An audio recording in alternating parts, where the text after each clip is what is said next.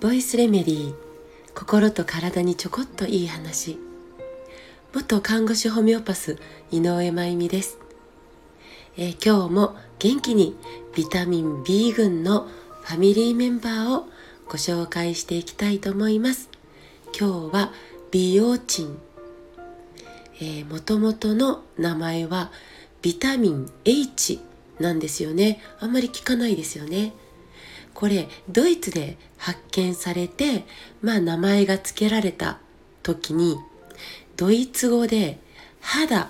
という意味の単語の頭文字が H みたいですね。ということで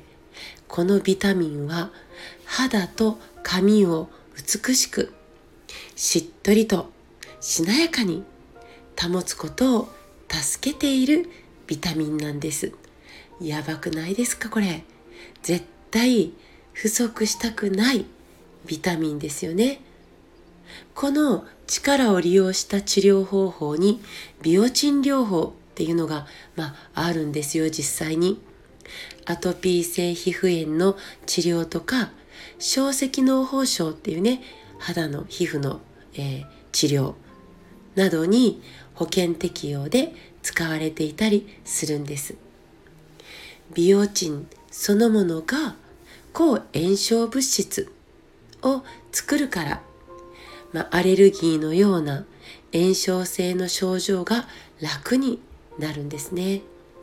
このもう素晴らしいビオチンはやっぱり腸内細菌が作ってくれてるんです。もうまたまた今日も腸内細菌の存在のありがたさに感動してしまうんですけどということは腸内細菌のバランスが健全に保たれていることが美肌と美髪っていうんですかね髪の美しさの必要案件になるってことですよね。悪玉菌がたくさんになるとビオチンを作る微生物が死んでしまったり減ってしまったりするということです。まあ、こうやってビオチンが不足すると爪が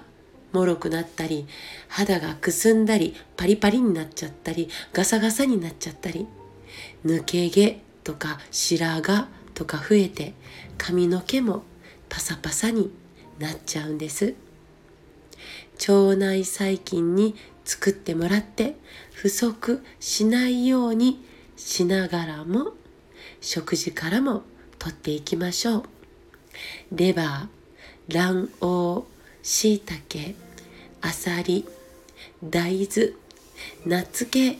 などに入ってますね、えー、さて今日は松江市で初めてとなる死生観のお話を、えー、させていただくことになってます実は私の父が島根の人だったんです。えー、でも9年前に他界してるんですが、の父がね、島根の人で、湯の津町という、まあ、とってもノスタルジックな温泉町で生まれ育ったんです。まあ、湯の津ってね、まあ、強烈な温泉があるんです。でもそれ以外は特に何があるわけでもないんですけどなんかね湯の津町に行くと胸がこうキューってする感じがありますねなんか、まあ、9年前に亡くなった父にとってまあ一番きっと心落ち着く土地場所である湯の津町。なんかね若かりし日の父の面影が見えるような気がして何とも言えない気持ちになったりするんです。なんかねお父ちゃん私の父親になったこと幸せだったかな？楽しかったかな？足りなかったな親孝行。でも私はお父ちゃんの娘ですっごく良かったよっていつか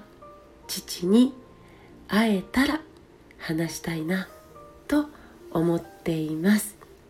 ということで、えー、特別な思いのある島根県で今日は死生観のお話をしてきますね、えー、これからの、えー、スケジュールコメント欄を見てください。今日も最後まで聞いてくださってありがとうございます。また明日お会いしましょう。